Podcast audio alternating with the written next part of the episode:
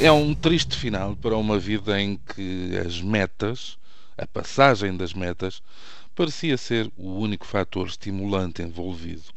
Afinal, Lance Armstrong, o supercampeão norte-americano de ciclismo, caído em desgraça depois de tudo o que se descobriu acerca das ajudas externas e proibidas a que recorreu,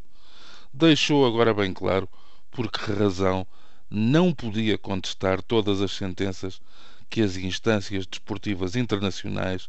lhe iam deixando cair sobre o currículo, manchando um percurso que até parecia sustentado, hum, que até parecia, perdão, que ainda sustentava a dúvida sobre se o texano era ou não o melhor de todos os tempos no pedal.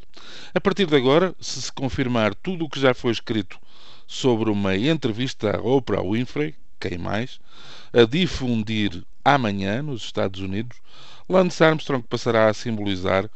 um dos maiores embustes, uma das mais rendilhadas vigarices, uma das mais estúpidas e rentáveis mentiras da história e não só da história do desporto. Convirá a deixar claro que, se bem que gostemos de recordar Gino Bartali e Fausto Coppi, Louison Bobet, Jacques Anquetil, o enorme Eddy Merckx, Bernard Hinault, Laurent Fignon e Miguel Indurain, nunca ninguém justificou tanto a escolha de favorito dos deuses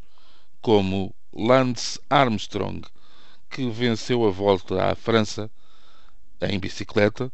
por sete anos seguidos. Mais a esta tremenda capacidade como desportista, Armstrong juntou ainda aquilo que todos os bem-intencionados quiseram ver como uma inesgotável capacidade de sacrifício, superando um cancro nos testículos, e uma invejável dimensão humana, com a fundação Livestrong a encarregar-se de dotar o homem das bicicletas de um perfil altruísta e solidário.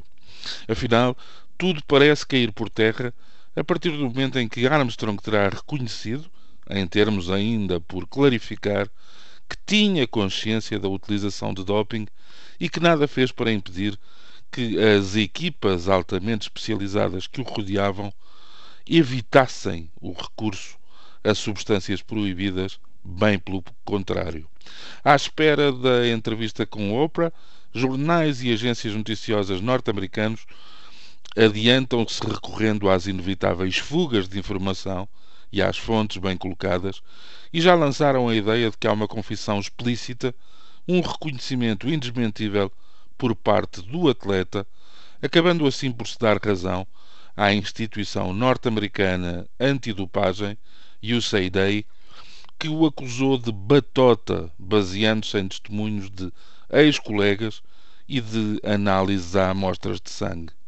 De um relatório com mais de mil páginas, extraía-se a acusação de que o antigo ciclista norte-americano e a equipa US Postal, cito, montaram o mais sofisticado, profissional e bem-sucedido programa de doping da história do desporto. Fim de citação. A menos que haja alguma surpresa e estes preâmbulos da entrevista venham a revelar-se falsos, está aqui muito mais do que a simples constatação de que este homem pedalava com pés de barro.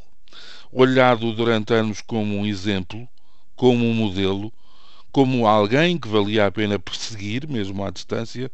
Lance Armstrong, com a sua cobardia e com a sua desmedida ambição,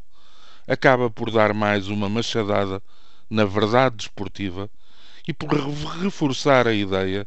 de que já não há heróis.